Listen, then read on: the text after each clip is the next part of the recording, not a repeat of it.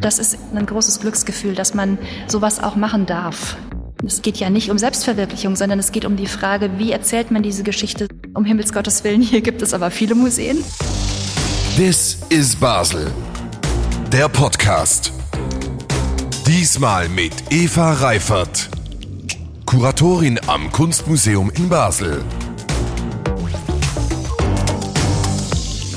Salut zusammen und herzlich willkommen zum Podcast This is Basel. Ich bin Katja und nehme euch mit auf eine Entdeckungsreise durch meine Stadt. In diesem Podcast spreche ich jeden Monat mit einer spannenden Persönlichkeit über die Basler Kultur, Architektur und Gastroszene.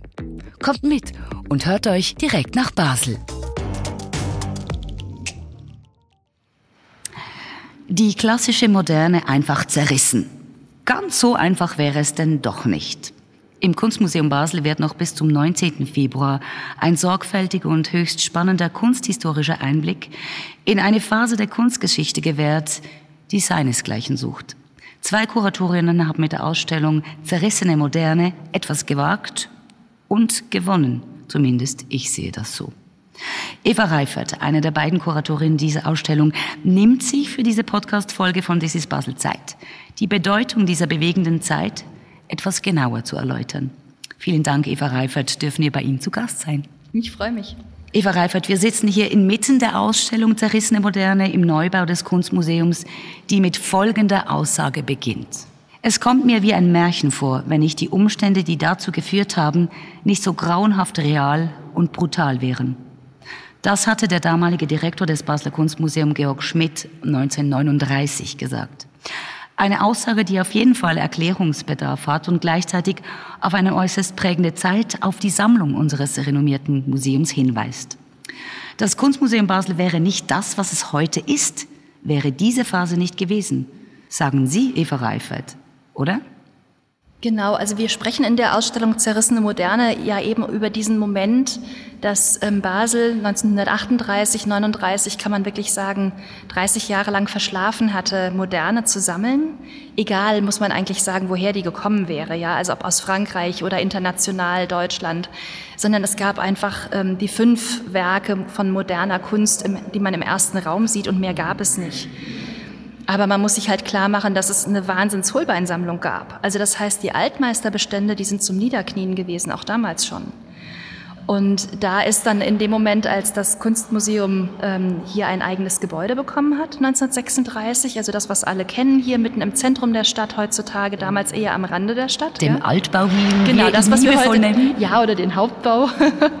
ähm, das war eben damals total neu und da ist es dann plötzlich schmerzlich offensichtlich geworden, wie wenig ausbalanciert eigentlich die Sammlung ist. Also, dass es Wahnsinns Altmeisterbestände gibt, aber in der Moderne eben nur eine Handvoll. Mhm, und dann hat Georg Schmidt mit einem wahrscheinlich Konglomerat entschieden, 21 Werke anzukaufen. Genau, das fasst jetzt in einem Satz ein Wahnsinnsjahr zusammen.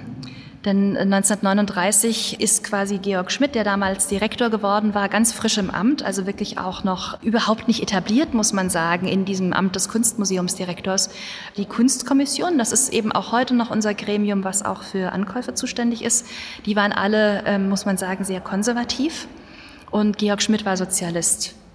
Und das heißt, da gab es erstmal, kann man sich vorstellen, total Reibungen und Spannungen zwischen diesen Persönlichkeiten. Kann ich mir vorstellen, ja. Und dann kam eben noch diese historische Situation dazu, dadurch, dass die Nationalsozialisten jenseits der Grenze in dem diktatorischen Staat, der Deutschland damals war, beschlossen hatten, ihre eigenen Museen der Moderne sozusagen äh, zu entledigen, dass dadurch plötzlich eben die Chance zustande kam, moderne Kunst zu kaufen, die ursprünglich in deutschen Museen gewesen war und dass Basel hier die Chance hatte, etwas aufzuholen, was eben jahrzehntelang verschlafen worden war. Das war ja nicht ganz eine unheikle Situation überhaupt. Nee, es war unglaublich kompliziert.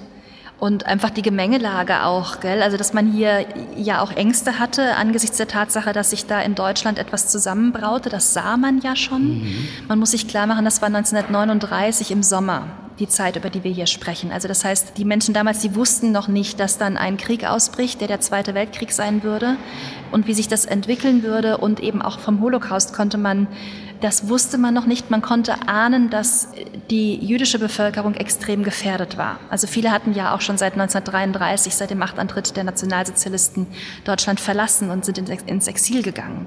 Aber das heißt, die, die Brisanz der Lage, die spürt man in den Dokumenten, die wir auch hier auslegen und die enormen Diskussionen, die das einfach ausgelöst hat, ähm, auch die moralischen Fragen, die damit aufgeworfen sind, die Fragen wirklich von Profit und Moral und Geld und, und Komplizentum? Komplizentum auch, ähm, aber vor allem auch eben die Frage, ähm, finanzieren wir da etwas mit?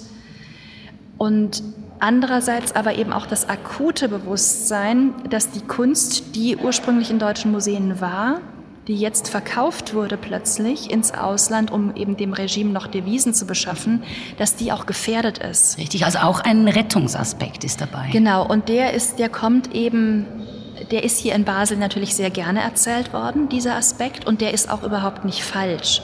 Also man sieht zum Beispiel in der Ausstellung ja, wir haben die Werke, die im Zuge dieser Geschichte zwischendurch mal in Basel waren, dann aber zurückgeschickt werden mussten und dann zerstört wurden, höchstwahrscheinlich. Die haben wir eben wieder einbezogen in die Ausstellung, dass man die wirklich als Schwarz-Weiß-Projektion sieht.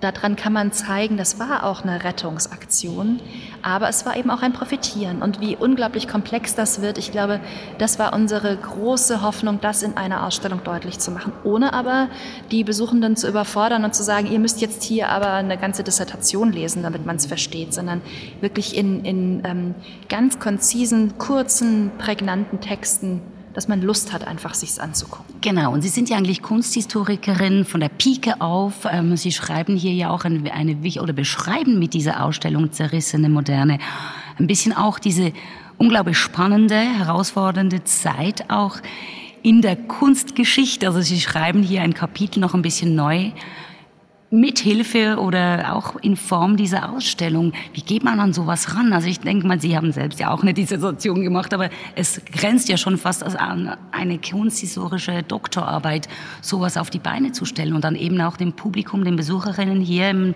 Kunstmuseum, das so darzustellen, dass es eben umfassend ist und trotzdem nicht überfordernd. Genau, also ich persönlich habe da jetzt fast sechs Jahre drüber nachgedacht. Also als ich mich 2016 hier beworben habe am Kunstmuseum, war das eigentlich das Thema, mit dem ich mich auch vorgestellt habe, weil ich damals in Berlin, als ich mich da in der Kunstbibliothek ähm, hingesetzt habe, um das, das Gespräch vorzubereiten, eben auch auf das Buch gestoßen bin, was es schon gibt zu diesem Thema von Georg Kreis, hier einen ganz wichtigen ähm, Historiker auch in der Schweiz damit habe ich mich vorbereitet und habe dann eben auch festgestellt, also in einer Ausstellung gab es das noch nicht. Und das war eigentlich der Moment, wo ich den tiefen Wunsch entwickelt habe, dazu etwas zu machen, was man im Raum sehen kann. Wie geht man das an sowas hin? Das ist ja, Sie haben sechs Jahre darüber nachgedacht, das ist ja unfassbar ja. lange. Also es, ist, es geht ja, wenn Sie was in den Raum bringen wollen, eigentlich immer darum, wie man etwas strukturiert. Und wir haben nun mal neun Räume hier oben. Das heißt, eigentlich fängt man an, irgendwie in neuen Kapiteln zu denken, egal was man, womit man sich beschäftigt. Und Themen daraufhin eben anzuschauen, wie angenommen, ich wüsste überhaupt nichts davon, was müsste ich sozusagen am Anfang erzählen und was möchte ich, dass ein Besuchender am Ende mitnimmt. Und das war, glaube ich, die größte Herausforderung, dass wir nicht versuchen, diese Geschichte jetzt so zu erzählen, wie wir jetzt am Ende gerne hätten, dass die Leute rausgehen, sondern wir bieten an. Wir machen ein Angebot an Informationen. Wir sind transparent, wir sind offen und wir, sind, wir bieten ein Maximum an Informationen, aber in der leichtest verdaulichen Weise und möchten, dass am Ende jeder sich eine eigene Meinung bilden kann, aber vor allem auch ein Gespür für die enorme Komplexität hat also, dass niemand rausgeht, so nach dem Motto, ich muss jetzt eine Meinung haben, die eindeutig ist. Sondern es ist, glaube ich, auch ein, ein Beispiel dafür, dass man manche Konflikte oder manche Dinge nicht auflösen kann, weil die Sachen einfach so wahnsinnig komplex sind. Und Sie reden von dieser komplexen Geschichte, ähm, einerseits in Kunst oder historischen Bezug auf jeden Fall, in der Kunst selbst. Das würde ich mich jetzt ähm, noch wundernehmen. Sie haben unglaublich viele Künstlerinnen ausgestellt die hier auch komplexe Werke zeigen oder respektive die komplex sind. Wo sie, sehen Sie in der Kunst selbst? Ähm, es gibt Skulpturen, es gibt Bilder und so weiter, also verschiedene Formen. Wo denken Sie, liegt die Komplexität nicht eben jetzt nur im historischen Bezug, sondern eben auch in der Kunst selbst? Also das, was mir eigentlich ganz wichtig ist, ist, dass man eben nicht mehr die Geschichte nur so erzählt, wir haben einen Gewinn gemacht und Zugewinne, sondern dass wir das auch komplexer machen und sagen, diese Gewinne und diese Sammlungszuwächse hängen mit Verlusten zusammen. Und wir reden über Verluste in dieser Ausstellung auf allen Ebenen. Das heißt, wir sprechen von einer gesamten Generation, die durch die Kunstpolitik der Nationalsozialisten und dieses furchtbare Schlagwort der Entartung, also dass etwas aus der Art geschlagen ist oder krankhaft, ist, äh, ausgeschieden werden muss, hier nicht mehr gewollt ist. Ja, also das ist ja das, was die Nazis verwenden als Begriff. Ähm, dass durch dieses Schlagwort ähm, 21.000 Werke aus deutschen Museen beschlagnahmt wurden und ja nur ein Drittel davon dem Ausland zum Kauf angeboten wurde, nämlich die Künstler und Künstlerinnen, von denen man dachte, damit kann man Geld machen, weil die kennt man schon im Ausland.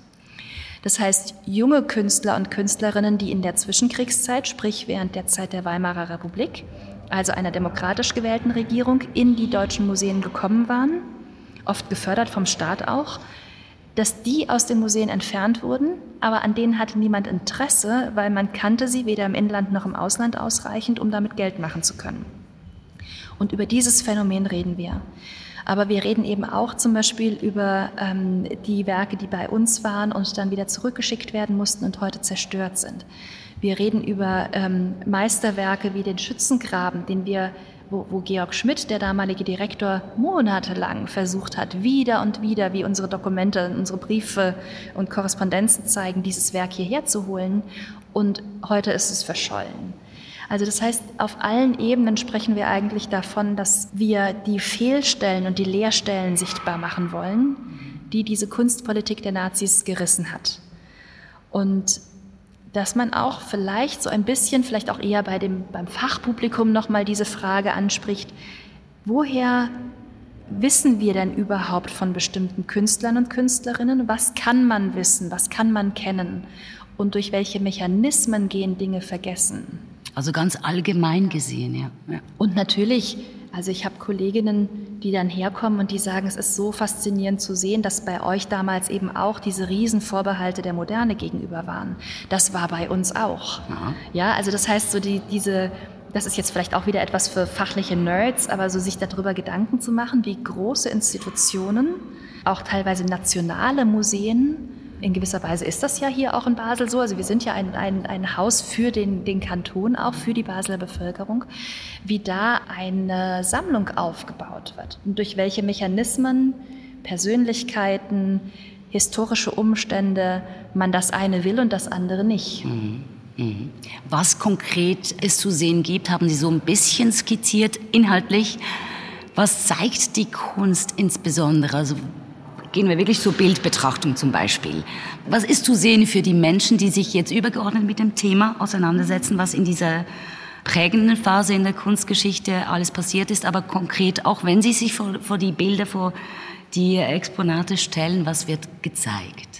Also wir haben eine Generation, die zu den Künstlern und Künstlerinnen gehört, die die Nazis für international verwertbar hielten. Das ist hauptsächlich Kunst, die vor dem Ersten Weltkrieg entstand, weil das eben auch Künstler und Künstlerinnen waren, die schon Chancen hatten, bekannt zu werden. Also sie hatten eine Karriere schon.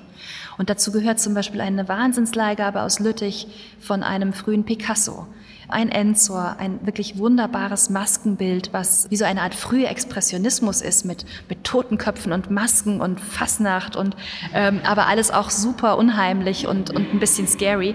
Ähm, ein wunderbarer Gauguin, den, und den, den uns auch die Kollegen aus Lüttich geliehen haben, die wahnsinnig großzügig mit uns waren. Und Marie Laurencin zum Beispiel, eine, eine französische Künstlerin, von der es ein Gemälde nach Ulm in ein Museum geschafft hatte. Und das gehörte dann eben auch zu den beschlagnahmten Beständen. Wir haben natürlich aus unserer eigenen Sammlung die 21 Ankäufe von damals und das gehört zu dem großartigsten, was die Sammlung zu bieten hat, auch heute noch. Also jeder, glaube ich, der in Basel mal im Museum war, kennt die Tierschicksale von Franz Marc. Jeder kann wahrscheinlich irgendwie auch was mit Kokoschkas Windsbraut anfangen. Also eine sehr starkfarbige, intensive und expressionistische Kunst. Und dann aus dem Museum of Modern Art in, in, New York zum Beispiel, das zeigt dann wiederum, wie breit diese Kunst verstreut wurde. Also Werke, die ursprünglich in deutschen Museen waren und heute in New York hängen. Da haben wir von Beckmann ein Werk, was mir immer Gänsehaut macht, weil es so eine, eine furchtbare Zeit in der deutschen Geschichte erinnert oder in der Weltgeschichte, ähm, die Kreuzabnahme Das ist ein Gemälde, das hat Beckmann gemalt. Da kam er gerade innerlich zerrüttet aus dem Ersten Weltkrieg zurück. Und dann halt eben die andere, diese Generation, die wir vergessen nennen könnten, das sind äh, Kunstschaffende, die, die in der Zwischenkriegszeit aktiv waren. Da geht es ganz stark darum, was hatte die Weimarer Republik für unterschiedliche Gesichter. Also zum Beispiel Prostituierte, das Nachtleben, stark geschminkte Frauen mit roten Lippen, aber völlig leeren Gesichtern. Dieser Überfluss, der in der Weimarer Republik für einen Teil der Bevölkerung herrschte und Elend und Not und Straßenproteste, politische Radikalisierung aller Orten, die man im selben Raum erleben kann von ganz anderen Künstlern. Und ganz wichtig, eben auch Künstler und Künstlerinnen, die jüdischen Glaubens waren und die ähm, im Zuge der Ereignisse schlimmste Verfolgungen erlitten haben und teilweise eben auch ermordet wurden.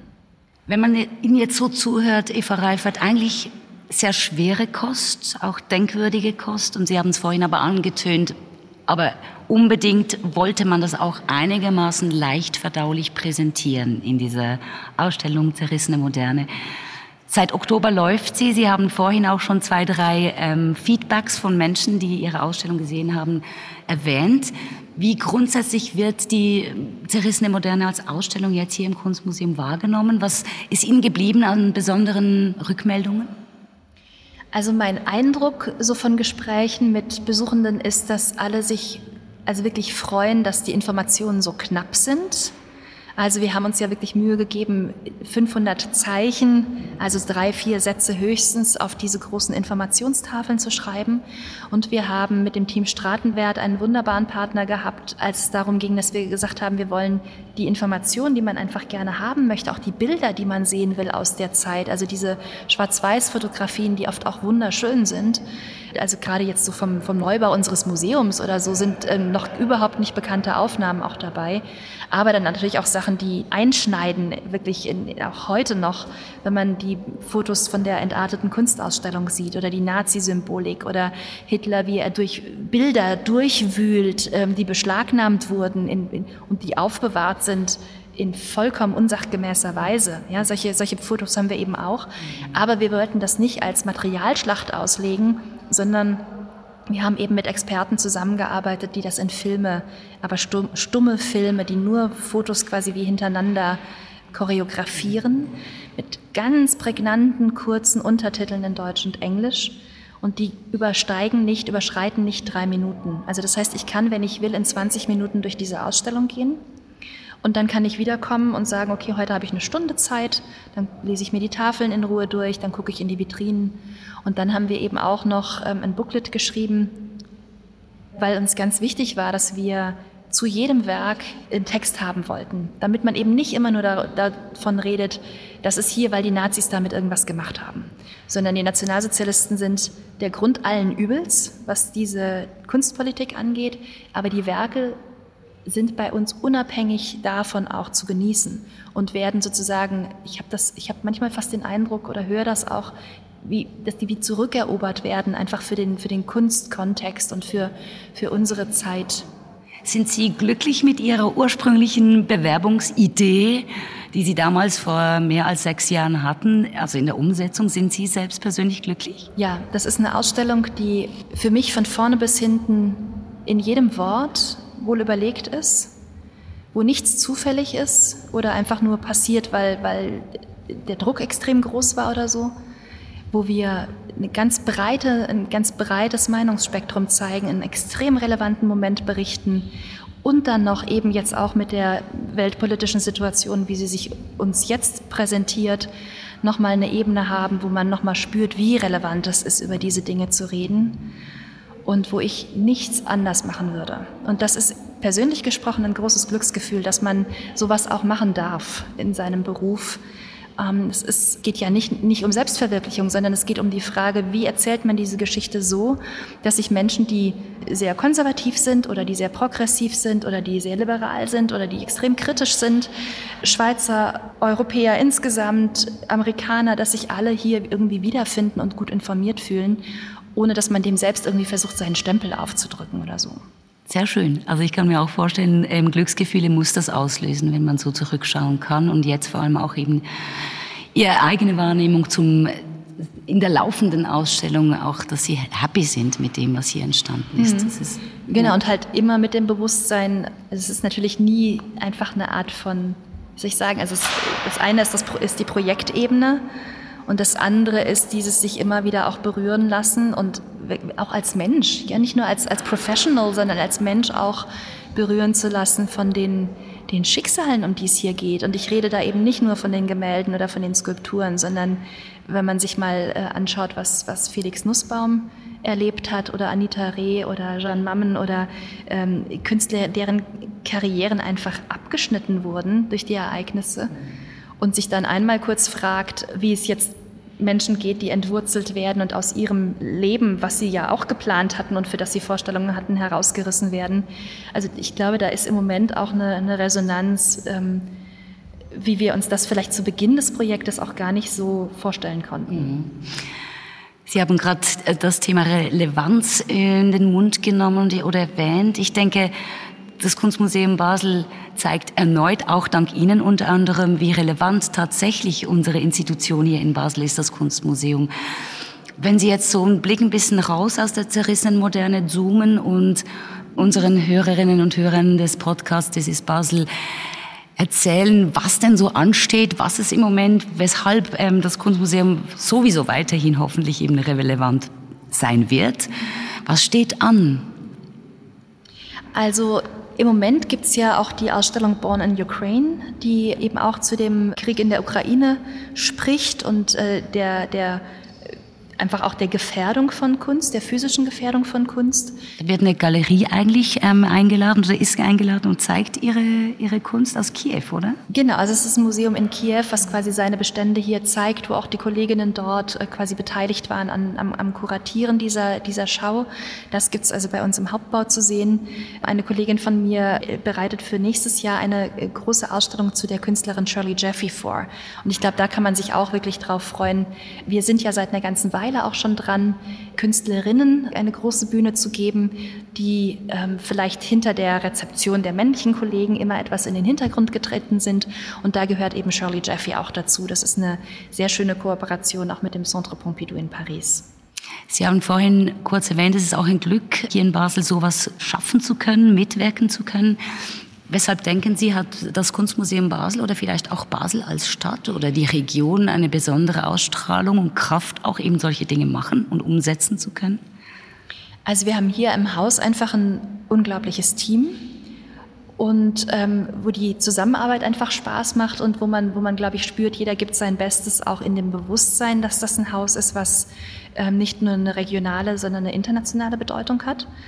Wir haben eine Museumsdichte, das wissen alle, die in Basel mal versucht haben, sich sonntags zu entscheiden, was sie jetzt angucken wollen und dann einmal auf die Website gucken und dann feststellen, um Himmels Gottes Willen, hier gibt es aber viele Museen. Ähm, also das heißt, das ist natürlich auch, das sind Synergieeffekte und Gespräche, die da entstehen im Kreis der, der anderen Kulturschaffenden hier, inklusive Theater und, und, und Orchester und ähm, äh, kirchliche Organisationen, Musik. Es ist wirklich, es ist ja wirklich eine, ein Kulturleben hier, wir, das einer, einer Millionenstadt würdig wäre. Ja?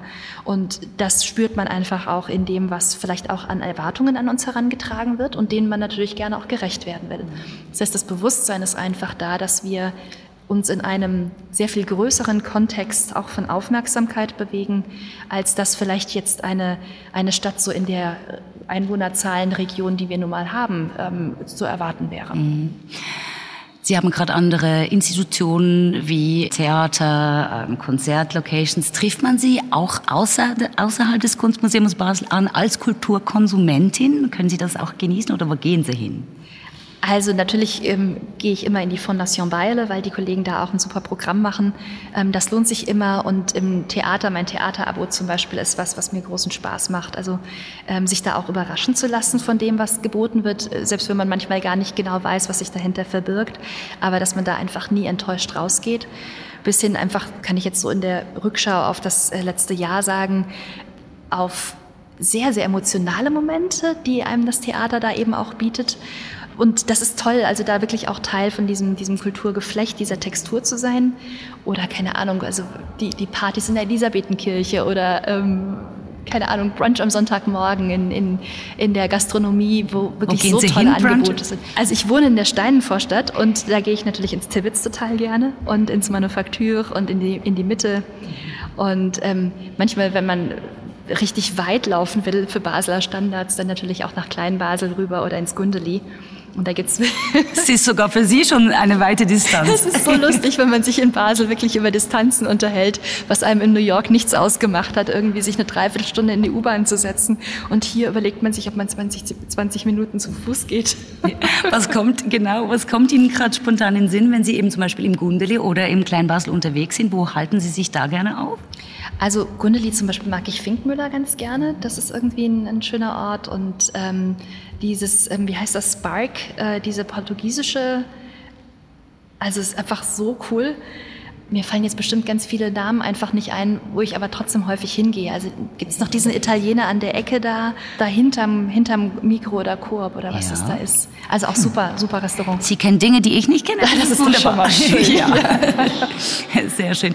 Also Sie sind wirklich auch unterwegs. Sie ja, lassen sich inspirieren in Basel. Es ist nicht nur die Hochkultur, die Sie regelmäßig besuchen gehen, also zum Beispiel Theater Basel oder ähm, Fondation Baylor, sondern Sie lassen sich dann auch mal richtig wild ein auf was immer die Stadt bietet. Ja, genau. Ich finde das total schön, dass man manchmal auch von Freundinnen einfach mitgeschleppt wird. So nach dem Motto, da ist das, da gehen wir jetzt hin.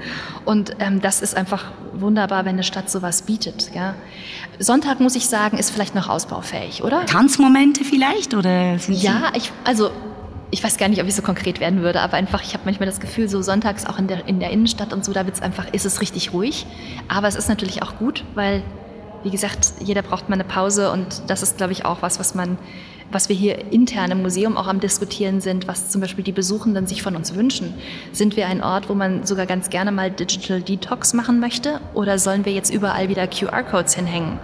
Und wie kann man eben auch unterschiedliche Bedürfnisse bedienen nach den Leuten, die vielleicht ähm, im Museum tanzen wollen oder im Museum Sport machen wollen oder im Museum, ich weiß nicht, irgendwie andere Dinge außerhalb der Kunst erleben wollen. Oder die, die zu uns kommen und sagen, ich möchte einfach in Ruhe, ohne gestört zu werden, und ohne irgendwas mit meinem Handy machen zu müssen, einmal ein Bild angucken. Und das wirklich als, als den Höhepunkt ihrer Woche empfinden, dass sie in Ruhe hierher kommen können und ähm, ja wirklich auch Muße haben. Ruhephasen gibt es die in Ihrem Leben? Haben Sie auch Besuch? Sie haben gesagt, Ihre Freunde hier schleppen Sie manchmal mit, wenn Sie Besuch kriegen und eigentlich hoffentlich dann auch ein bisschen Ruhe finden. Wohin bringen Sie Ihre Freunde, Familie, wenn sie hier in Basel bei Ihnen zu Besuch sind? Also wir machen dann schon auch Museumsprogramm, einfach weil das ist ja, hm, also das ist, glaube ich, logisch. Aber das geht dann auch wirklich äh, schweizweit. Also wir, wir fahren dann auch irgendwie in den Schnee oder wir fahren in andere Institutionen und, und, und äh, Städte oder schauen uns auch einfach mal wirklich Städte an, die ich noch nicht kenne. In die Berge natürlich, also Wandern ist auch toll und gehört auch dazu logischerweise. Und ansonsten reise ich natürlich viel und es ist dann schön zurückzukommen und zu sehen, dass Basel auf so hohem Niveau mitspielt. Und dass alle sich immer freuen, wenn sie mich besuchen können, weil sie wissen, hier wird immer was geboten. Was ich aber auch wirklich toll finde an der Stadt, ist, dass wir mit dem Wald und mit dem Bruderholz und einfach mit, den, mit, mit dem Grün. Mhm, die Naherholungsgebiete sind zahlreich. Ist so ja. unglaublich, dass eine Stadt wirklich so großstädtisch wirken und sein kann und dann aber eben auch diese Möglichkeiten bietet, sich mal rauszuziehen aus allem und einfach nur mal kilometerweit zu laufen. Und zwar ohne, dass man dafür in den Zug steigen muss vorher. Es hört sich fast so an, als würde Eva Reifert noch einen Moment in Basel bleiben. Auf jeden Fall mal bis 2026, denke ich. ja, eine schöne Zeit weiterhin in Basel. Viel Erfolg. Wir sind leider schon wieder durch, halbe Stunde. Wir hätten, glaube ich, noch ganz fest in die Details reingehen können. Herzlichen Dank für Ihre Zeit und ich freue mich schon auf alles, was noch kommen wird. Alles Gute. Vielen Dank. Tschüss. Tschüss. Inhale Courage, Exhale Fear. Das Kunstmuseum Basel ist selbstverständlich auch dieses Jahr wieder an der Museumsnacht mit dabei. Am 20. Januar von 18 Uhr bis 2 Uhr nachts. Inhale Courage, Exhale Fear. Das Kunstmuseum Basel widmet sich dieses Jahr der Zivilcourage, dem Mutigsein und diversen Formen von Solidarität, Engagement und Critical Hope. Es wird gesprochen, gesungen, getanzt und diskutiert. Unter anderem gibt es ein Anti-Denkverbot-Parcours, ein Happy Noise, wo man seine Instrumente selber basteln kann. Und persönliche Statements kann man ebenfalls via Buttonmaschine abgeben. Oder, wer Lust hat, ab vier Jahren Mandalas zu zeichnen. Und zu guter Letzt gibt es eine ganz besondere Mutprobe. Dies und viel anderes an der Museumsnacht im Kunstmuseum Basel und in zahlreichen Museen der gesamten Stadt. This is Basel. Der Podcast. Wollt ihr mehr über die Themen in dieser Folge erfahren? Alle wichtigen Links findet ihr in den Show Notes und auf basel.com/podcast. Abonniert den Podcast jetzt in der App eurer Wahl und seid auch beim nächsten Mal wieder dabei.